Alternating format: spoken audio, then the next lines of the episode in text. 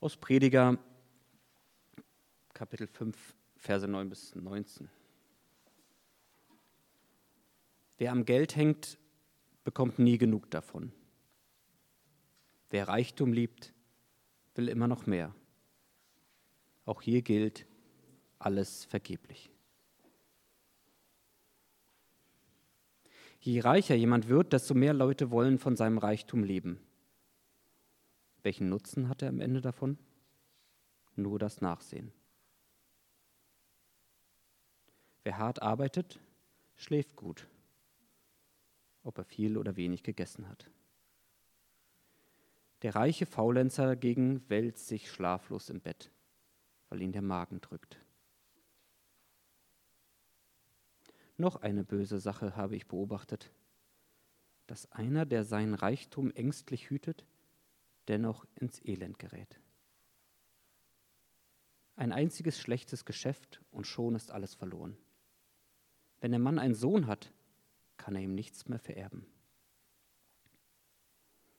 Und überhaupt, nackt, wie der Mensch auf die Welt gekommen ist, muss er wieder von ihr gehen.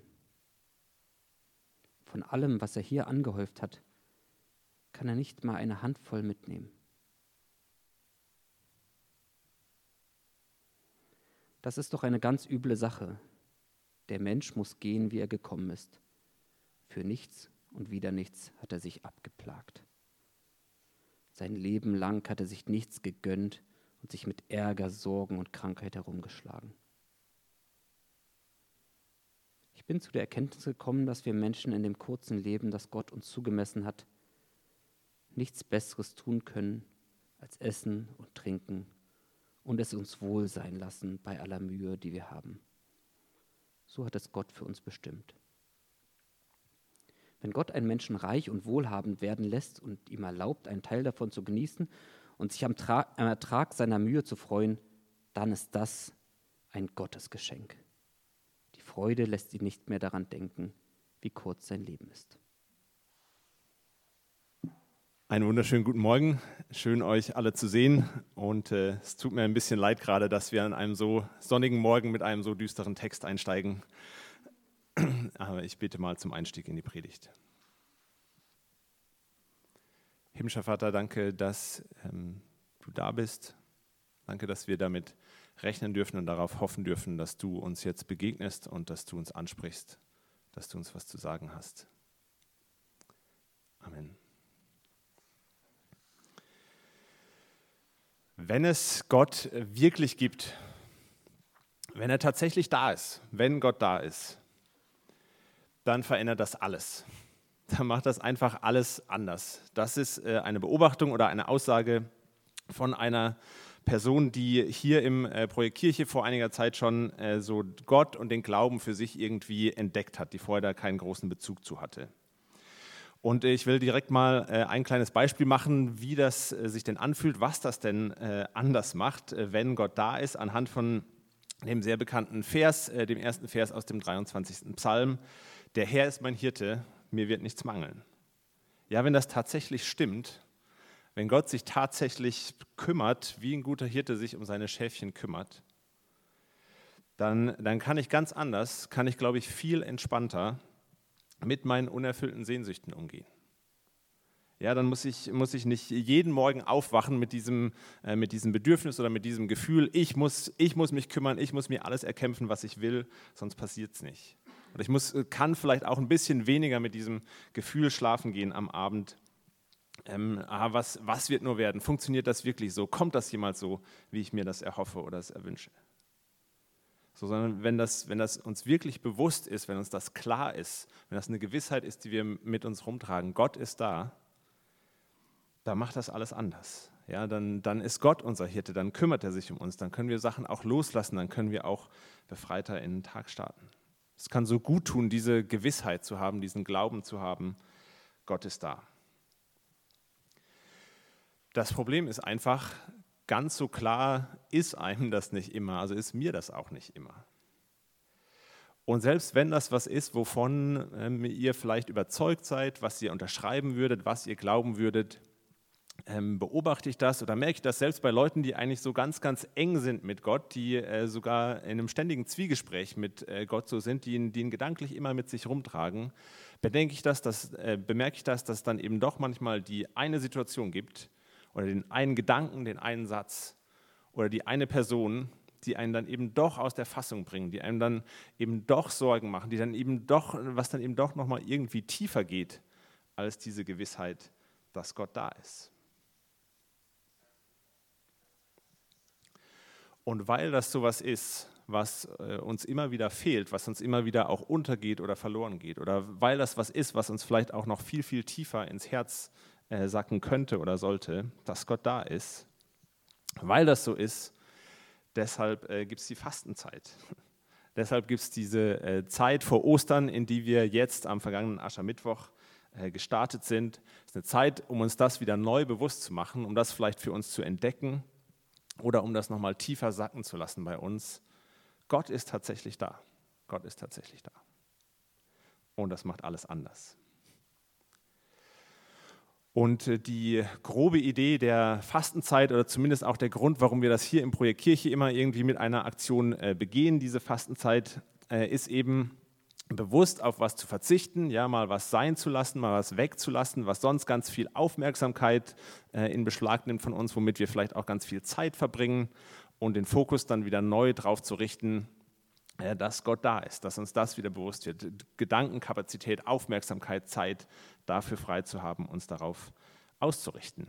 Und das ist ja das, was wir dann am Ende dieser, äh, die, am Ende dieser Fastenzeit, am Ende dieser sechs Wochen an Ostern auch feiern wollen, feiern können wollen. Ja, Gott ist, Gott ist auferstanden, ist ein lebendiger Gott, ist ein Gott, der irgendwie eingreift, der da ist und der aktiv ist, der da ist. Das Ding mit dem Fasten und der Fastenzeit äh, ist jetzt aber, ist zumindest auch meine Erfahrung, dass das nicht so ein einfacher äh, Automatismus ist, ja, also mal hier sechs Wochen auf Schokolade verzichtet oder was auch immer und schon, ah, ist es mir völlig klar, Gott ist da, ja, es, und äh, es funktioniert äh, häufig nicht so einfach. Ich erinnere mich noch, also ich habe das ja jetzt immer wieder schon auch in den vergangenen Jahren ausprobiert mit dem Fasten und ich erinnere mich noch vor einigen Jahren, habe ich das mal gemacht, äh, auf Fleisch zu verzichten während der Fastenzeit. Für viele eine Selbstverständlichkeit, für mich äh, gerade damals äh, auch noch was Besonderes. Und äh, aus irgendeinem Grund, ich weiß auch nicht mehr, wie wir drauf gekommen sind, aber aus irgendeinem Grund hatten wir damals den brillanten Gedanken, äh, nach dem Gottesdienst in der Fastenzeit machen wir einfach noch ein Abendbrot. Äh, damals hatten wir noch abends Gottesdienste und äh, ich war dann bei diesem Abendbrot nach dem Gottesdienst. Wir saßen da zusammen, haben uns irgendwie unterhalten. Ich weiß auch gar nicht mehr, mit wem ich mich unterhalten habe, aber ich erinnere mich noch äh, sehr an dieses Gespräch, weil ich dann irgendwie gemerkt habe, eigentlich habe ich ganz entspannt geplaudert, war jetzt kein angespanntes Gespräch oder so, aber ich habe gemerkt, wie ich so immer angespannter werde innerlich, ja, wie sich so jede Faser meines Körpers irgendwie zusammenzieht und ich mich gefühlt habe wie so ein Tiger kurz vor dem Absprung und äh, mich gefragt habe, was, was ist denn jetzt los mit mir? Ist doch eigentlich eine ganz nette Person, ist doch ein ganz entspanntes Gespräch, bis ich gemerkt habe, es ist die Salami. Die, die Person, die mir gegenüber sitzt, hat so eine, so eine Scheibe Salami auf ihrem Brot, das sie da gerade isst. Und ich habe das, hab das irgendwie gerochen und offensichtlich hat mein äh, vom Fasten äh, unter dem Fasten leidender Körper sich so sehr nach diesem Fleisch gesehnt, dass ich in den Jagdmodus umgeschaltet habe, äh, ohne es zu wollen. Das war eine sehr, auch eine sehr äh, spannende Selbstwahrnehmung, Selbstbeobachtung.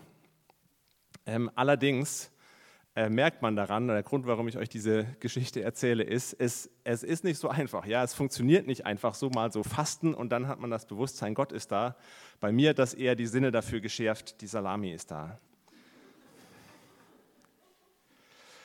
Und weil das eben nicht so einfach ist, weil das nicht so einfach ist, deswegen ähm, haben wir zusätzlich zur Fastenzeit oder geben wir jeder Fastenzeit, mit der wir uns hier beschäftigen, äh, noch so eine Überschrift. Ja, also das, das mit dem Fasten ist irgendwie nicht der, nicht der einzige Schritt, äh, den es da braucht, äh, sondern das kann natürlich so ein Anfang sein, das kann so eine Grundlage sein für einen Weg, um dahin zu kommen, Gott wieder mehr wahrzunehmen, uns dessen mehr bewusst zu sein, dass er da ist. Aber es vielleicht eben auch nur ein erster Schritt, ist nur eine Grundlage. Und dann gibt es einen ganzen Weg, den wir gehen können, ähm, um dahin zu kommen, dass uns das wieder tiefer einsackt oder dass wir das überhaupt erstmal entdecken. Und in diesem Jahr ist das Thema, ist die Überschrift über der Fastenzeit äh, Dankbarkeit. Darin, äh, ja, da starten wir jetzt rein ähm, und äh, ihr habt auch schon diese äh, Dankespostkarten wahrscheinlich im Programmheft gesehen. Wir starten da auch in eine neue Predigtserie, die den kreativen Titel Danke ähm, hat. Und äh, genau, für den Einstieg heute, für die Predigt, ähm, habe ich zwei Punkte, nämlich erstmal, warum überhaupt Dankbarkeit? Ja, wie hilft uns denn jetzt Dankbarkeit, äh, das Bewusstsein äh, zu bekommen oder wieder mehr zu bekommen, dass Gott vielleicht tatsächlich da ist? Und als zweites dann die Frage, woher nehmen wir denn diese Dankbarkeit? Ja, woher kommt denn diese Dankbarkeit? Äh, gerade auch, äh, wenn wir vielleicht in einer Situation sind, wo uns so überhaupt gar nicht nach Danken zumute ist. Das ist ja auch irgendwie nichts, was man übers Knie brechen will und sollte. Warum Dankbarkeit? Und äh, Dankbarkeit ganz einfach deshalb, weil Dankbarkeit uns, glaube ich, hilft, so im Hier und Jetzt anzukommen, in dem Moment anzukommen. Ja, also es hattet ihr vielleicht auch heute Morgen schon den Moment, aber ich glaube, so der Moment, in dem man so ganz bewusst die Sonnenstrahlen genießt einfach und, und sich Zeit nimmt, dafür Danke zu sagen, äh, das mal zu genießen, einen Moment, das ist so der Moment, äh, wo man tatsächlich im Moment, im Hier und Jetzt ankommt und einfach nur da ist. Und ich glaube, in solchen Momenten, wenn wir einfach nur da sind, dann fällt es uns auch leichter, das wahrzunehmen oder das zu glauben, dass eben Gott da ist, der uns beschenkt, der uns ähm, mit dem Sonnenschein, mit einem guten Essen vielleicht, mit vielen anderen Dingen einfach, ähm, einfach beschenken will. Ähm, und der, der Blick für ihn wird so ein Stück weit ähm, zugänglicher, wird so ein Stück weit mehr frei. Und ich glaube, ein Problem äh, ist aber, dass es uns gar nicht so leicht fällt, im Hier und Jetzt tatsächlich anzukommen und das so wirklich einfach nur den Moment zu genießen und anzunehmen und uns beschenkt zu fühlen und dahinter, dahinter vielleicht Gott zu erahnen. Das, das ist was, was uns nicht so leicht fällt und was schnell auch wieder vorbei ist und schnell wieder vergessen ist. Oder um es nochmal anders zu formulieren, das Problem, dass wir äh, Gott vielleicht manchmal nicht so stark wahrnehmen, als er ist da, hier und jetzt, ist nicht, dass Gott nicht im Hier und Jetzt ist, sondern kann ganz oft auch einfach sein, weil wir überhaupt nicht im Hier und Jetzt sind, sondern ganz anders unterwegs sind. Und mit dieser Beobachtung, mit diesem Gedanken ähm, sind wir beim Predigtext heute angekommen, bei diesem Text aus dem äh, Predigerbuch. Das ist eins der Weisheitsbücher im Alten Testament und äh, da geht es so ganz grob um die Frage, äh, wie denn ein gelingendes Leben, wie denn ein gutes Leben aussehen kann, wie wir dahin kommen können. Und äh, der Abschnitt, den wir jetzt gerade gehört haben, den äh, Elias vorgelesen hat, steigt damit ein zu beschreiben, äh, erstmal, wie das Leben nicht gelingt. Und da stecken so ein paar Dynamiken hier drin in diesem Text, die, die beschreiben, was uns davon abhält, denn im Hier und Jetzt wirklich anzukommen und da zu sein. Das erste ist äh, diese Dynamik, dass, äh, dass es nie genug ist. Ja? Also die Gier, könnte man auch sagen, ist so eine Triebfeder, die uns immer wieder an die Zukunft denken lässt. Ja? Also egal, was wir haben, egal, wie viel wir bekommen, es wird hier im Text am Beispiel von, äh, von Geld gemacht. Ja? Jemand, dem Geld und Reichtum ganz wichtig ist, können einfach nie genug bekommen. Das heißt, sobald sie eigentlich bekommen, erreichen, was sie sich gewünscht haben, können sie nicht mal einen Moment durchatmen, einen Moment da sein, hier sein, sondern es ist nie genug. Es gibt sowas wie genug gibt es einfach gar nicht. Und damit kann man nie mal im Moment innehalten, sondern es geht immer weiter. Man braucht eigentlich immer noch mehr, geht immer wieder, geht immer wieder direkt äh, weiter und ist eigentlich schon wieder zu wenig wird hier im Beispiel des Geldes gemacht, äh, kann man aber auch, ähm, dasselbe Prinzip funktioniert auch in allen anderen möglichen äh, Bereichen oder Dingen, egal ob es uns um Erfolg oder um Sicherheit oder um was es uns auch immer geht, was uns wichtig ist. Dieses Nie-Genug-Prinzip ist so, ein, so eine erste Dynamik, die wir hier im Text entdecken können. Eine zweite, die hier beschrieben wird, ist, äh, dass wir uns Sorgen machen. Ja, es steckt hier zum Beispiel in Vers 12 noch eine böse Sache, habe ich beobachtet, dass jemand seinen Reichtum ängstlich hütet ja, und am Ende doch ins Elend gerät, am Ende bringt es doch nichts. Und auch bei diesem, bei diesem Sorgen ist der Fokus einfach komplett auf die Zukunft gerichtet. Ja, so ein ängstliches Fragen die ganze Zeit, was könnte denn noch kommen, wie kann ich mich darauf vorbereiten, wie kann ich das, was ich habe, irgendwie schützen. Und man macht sich so ständig Sorgen und ist dabei irgendwie schon in der Zukunft, ist eigentlich schon in einem anderen Moment und überhaupt gar nicht im Hier und Jetzt. Und ähm, ich finde, Blaise Pascal, äh, Mathematiker, Physiker, christlicher Philosoph aus dem 17. Jahrhundert, äh, hat das sehr schön äh, auf den Punkt gebracht, hat das damals auch schon beobachtet. Und äh, ich habe deshalb einen Text zum Nachdenken im Programmheft auch äh, abgedruckt für euch und will daraus jetzt äh, nur die, die ersten und die letzten Zeilen vorlesen. Den Mittelteil lasse ich mal weg. Der spoilert meinen zweiten Punkt. Zwar schreibt er, wir halten uns nie an die Gegenwart. Wir nehmen die Zukunft voraus, als ob sie zu langsam käme, als wenn wir ihren Lauf beschleunigen wollten oder wir wenden uns dem Vergangenen zu, damit es nicht zu rasch enteile. So unklug sind wir, dass wir in den Zeiten herumirren, die nicht die unseren sind und nicht an die einzige denken, die uns gehört. Dann am Ende, wir denken fast nie an die Gegenwart. Und wenn wir daran denken, dann nur um Einsichten zu gewinnen, damit wir über die Zukunft verfügen können. Die Gegenwart ist niemals unser Ziel. Die Vergangenheit und die Gegenwart sind unsere Mittel, die Zukunft allein ist unser Ziel. So leben wir nicht, sondern hoffen zu leben. Und da wir uns immer darauf vorbereiten, glücklich zu sein, ist es unvermeidlich, dass wir es niemals sind. Die Zukunft allein ist unser Ziel. Ja, unser, unser Glück erhoffen wir uns meistens nicht von dem Moment, in dem wir gerade sind, ja, dass wir gerade hier sitzen, dass wir halbwegs saubere Luft atmen, dass wir von wunderbaren Menschen umgeben sind, sondern häufig ist es irgendwas, auf das wir warten, von dem wir hoffen, dass es passiert oder auf das wir gezielt zuarbeiten. Und mit Blick auf Gott bedeutet das, dass häufig äh, unsere Gebete einfach eine Bitte darum sind, dass irgendwas in der Zukunft unbedingt eintreffen soll, dass wir das doch äh, haben wollen oder dass irgendwas nicht eintreffen soll. Ja? Also ich glaube, auch unsere Gebete sind häufig geprägt von diesen beiden Dynamiken, die wir hier im Text beobachten, von, der, von dem Wunsch nach irgendwas, äh, was doch passieren soll, was wir, was wir doch unbedingt brauchen, ähm, oder von der Sorge darum, dass irgendwas passiert und was wir, was wir nicht wollen, dass es passiert.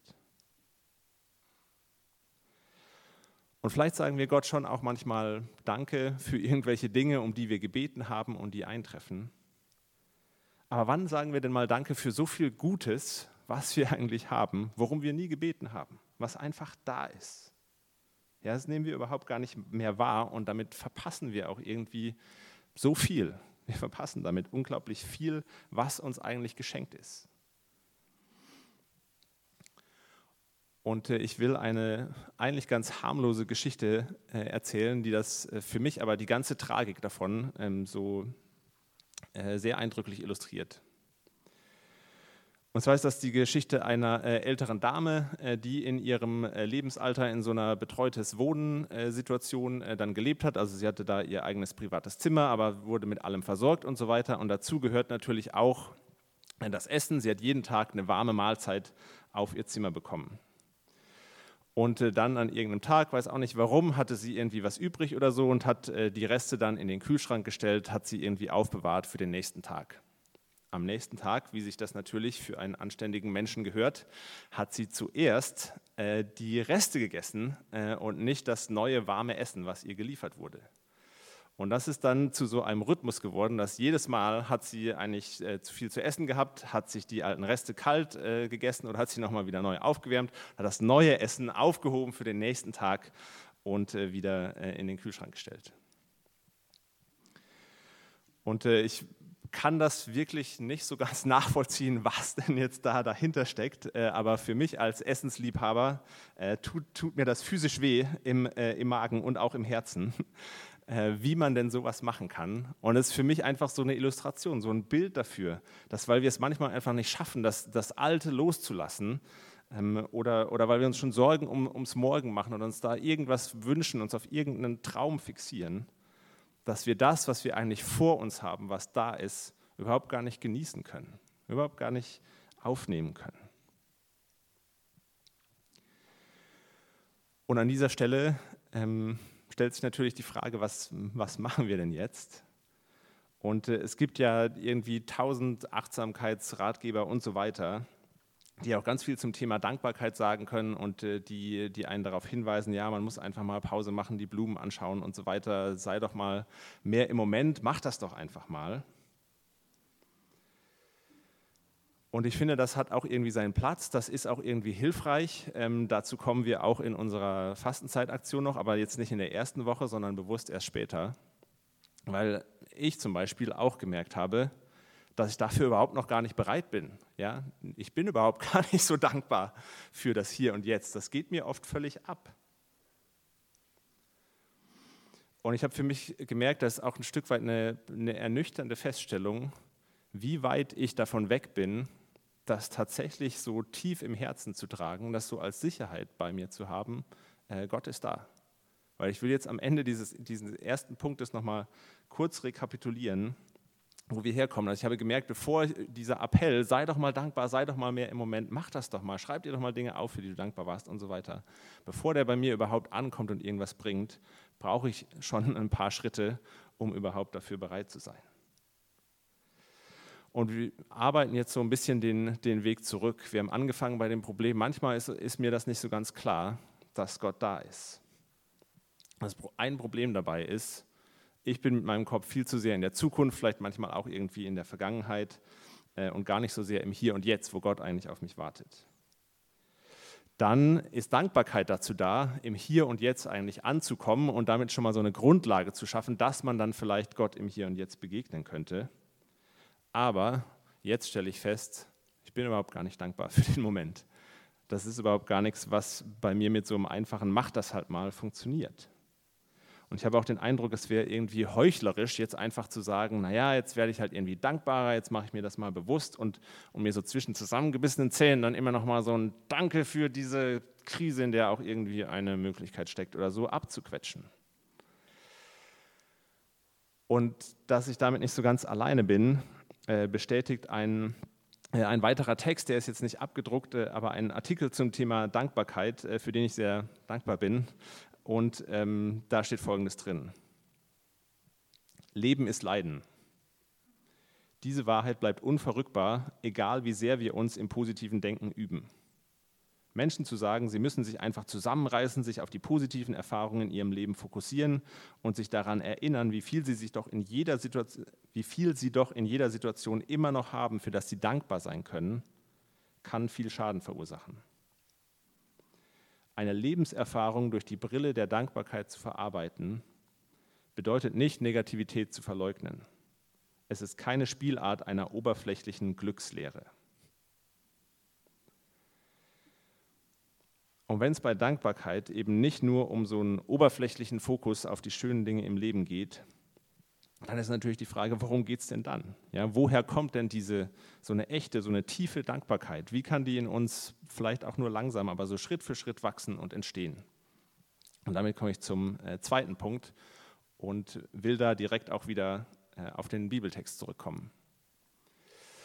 Denn was dieser Text hier beschreibt, was dieser Prediger beschreibt, ist ja jetzt nicht nur diese Dynamiken von äh, wir haben nie genug und, äh, und wir machen uns Sorgen, sondern auch, dass diese beiden Dinge einfach mal völlig sinnlos sind. Ja? Also wenn wir uns nochmal auf das Beispiel der Person anschauen, die den Reichtum liebt, äh, dann lesen wir hier, je reicher sie wird, desto mehr wollen andere eigentlich von ihrem Reichtum profitieren, desto mehr wird sie ausgenutzt. Wir lesen auch, desto schlechter schläft sie. Ja, ein sehr schönes Beispiel mit einem Augenzwinkern, weil sie der Magen drückt. Und vor allem, vor allem macht der Text hier den Punkt, die Person kann am Ende nichts davon behalten, weil sie genauso die Erde wieder verlassen muss, wie sie äh, auf sie gekommen ist, nämlich nackt. Wir können nichts mitnehmen. Und der Text macht dann in Vers 15 den ernüchternden, äh, zieht das ernüchternde Fazit. Der Mensch muss gehen, wie er gekommen ist. Für nichts und wieder nichts hat er sich abgeplagt. Ja, dieser Text zieht der Tatsache ins Auge, dass wir alle irgendwann mal sterben müssen, dass das Leben vergänglich ist, dass wir auch selber vergänglich sind. Jeder schöne, noch so schöne Moment ist eben nun mal irgendwann vorbei. Und das Überraschende, das Besondere an diesem Text finde ich jetzt, dass er von dieser Beobachtung aus nicht in irgendwie tiefe Klage und alles ist furchtbar und oh weh und so weiter verfällt, dass er auch nicht irgendwie eine Zukunftshoffnung direkt aufmacht und sagt, ah ja, das ist jetzt alles vergänglich, aber irgendwann wird es schon gut, sondern dass er hier eigentlich so eine Einladung zur Dankbarkeit ausspricht, würde ich sagen. Ja, er sagt, wenn du in deinem kurzen, vergänglichen Leben, in deinem schmerzhaften Leben, was es, was es ist, wenn du hier irgendwas Gutes hast, was du genießen kannst, dann genieß das. Ja, das ist ein absolutes Geschenk Gottes. Und ich habe den Eindruck, was der Text damit macht, ist so unsere Perspektive davon auf den Kopf zu stellen und umzudrehen, was eigentlich normal ist im Leben. Ja, der Normalfall für den Prediger hier im Text lesen wir in Vers 15 und 16. Ja, der Mensch muss gehen, wie er gekommen ist. Für nichts und wieder nichts hat er sich abgeplagt. Sein Leben lang hat er sich nichts gegönnt, sich mit Ärger, Sorgen und Krankheit rumgeschlagen. Ja, das, das ist der Normalfall. Und ich glaube, wenn wir mal ehrlich so uns umschauen, dann erleben wir das doch auch genau so. Und eigentlich ist jede Abweichung davon, jede Abweichung davon, ist ein absolutes Geschenk. Es ist ein Geschenk, für das wir dankbar sein können.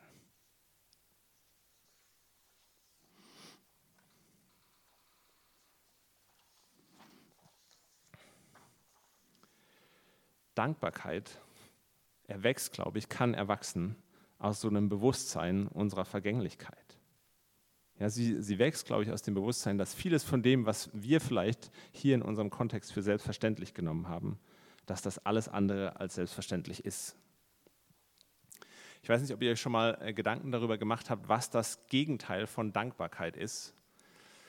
Ich würde behaupten, es ist nicht Undankbarkeit, denn Undankbarkeit ist ja einfach die Abwesenheit von Dankbarkeit. Das ist noch nicht das Gegenteil. Ja, so wie das Gegenteil von links äh, eben rechts ist und nicht geradeaus. Also es ist nicht nur die Abwesenheit von, äh, von links, sondern es ist, zieht in die gegengesetzte Richtung. Und genauso ist das Gegenteil von äh, Dankbarkeit, glaube ich, nicht Undankbarkeit, sondern ich glaube, es ist so ein Anspruchsdenken, das wir entwickelt haben. Ja, wir gehen einfach wie selbstverständlich davon aus, wir sollten ein glückliches Leben haben. Ja, das erwarten wir irgendwie vom Leben. Und wenn wir kein glückliches Leben haben, dann haben wir auch den Eindruck, entweder wir machen irgendwas falsch oder Gott macht irgendwas falsch oder irgendwas, irgendwas stimmt nicht. Wie kommen wir denn die auf, die, auf diese Idee, dass uns ein gutes Leben zusteht? Ja, wer hat uns das versprochen? Woher kommt dieser Anspruch äh, vielleicht gerade auch Gott gegenüber? Selbst Psalm 23, den ich am Anfang ja äh, erwähnt habe, also wohltuend, ja, der Herr ist mein Hirte, mir wird nichts mangeln und so weiter, der geht ja so weiter, äh, und ob ich wanderte im, im Tal des Todes, im finstern Tal, fürchte ich kein Unglück, weil, eben nicht, weil Gott mich von jedem Unglück beschützen wird, sondern weil du bist bei mir. Das heißt, wir wandern sehr wohl im Tal des Todes. Das ist sehr wohl auch die Perspektive und die Erwartung in diesem Psalm. Ich denke, wenn wir dankbarer werden wollen, dann geht es nicht unbedingt darum, dass wir uns äh, jetzt unbedingt darin üben, noch jede noch so schlimme Situation irgendwie ins Positive zu drehen oder noch irgendwas darin zu finden, was dann eben doch noch irgendwie einen guten äh, Effekt hat oder wie wir noch dafür dankbar sein können. Sondern ich glaube, so ein ganz erster und grundlegender Schritt kann es sein, dieses Anspruchsdenken loszuwerden, loszulassen und uns unsere Vergänglichkeit bewusst zu machen, dem mal ins Auge zu schauen. Und das machen wir, indem wir fasten. Damit machen wir uns das bewusst. Derselbe Artikel, den ich äh, gerade zitiert habe mit diesem, er sagt, Leben ist Leiden und so weiter, ähm, bringt auch einen Versuch, ähm, bei dem eine Gruppe von ähm, 55 Menschen alle ein Stück Schokolade erstmal zu essen bekommen und dann in drei Gruppen aufgeteilt werden. Und der ersten Gruppe wird gesagt, äh, esst mal in der kommenden Woche keine Schokolade, komplett nicht, fastet das. Der zweiten Gruppe wird gesagt, esst so viel Schokolade, wie ihr wollt, genießt das, haut rein, lasst es euch schmecken. Und in der dritten Gruppe wird einfach gar nichts gesagt. Und das Ergebnis am Ende der Woche ist dann nach den Selbstaussagen der äh, Menschen, dass die Menschen, die am zufriedensten waren, die am glücklichsten waren, die am dankbarsten waren, war die Gruppe, die nichts gegessen hat, die die Schokolade gefastet hat. Und diejenigen, die am unzufriedensten waren, am undankbarsten auch waren, waren diejenigen, die ohne Ende äh, gegessen haben ähm, und äh, denen keine Grenze gesetzt wurde. Und genau deshalb steigen wir auch in diese Fastenzeitaktion, spektakulärer Gedanke, mit dem Fasten ein, ähm, uns mal für eine Woche bewusst äh, was zu überlegen, was auszusuchen, was wir mal in dieser Woche äh, nicht machen. Deshalb ist das die, die erste Übung. Und damit beginnt sozusagen jetzt diese Reise der Fastenzeit. Für mich jedes Jahr auch wieder eine lange Reise, wie ich schon beschrieben habe. um hoffentlich an Ostern dahin zu kommen, dass wir das wirklich feiern können, dass uns das ein Stück weit tiefer ge äh, gesagt ist oder dass wir es vielleicht zum ersten Mal glauben können. Gott ist, Gott ist tatsächlich da. Vielleicht ist er ja tatsächlich da.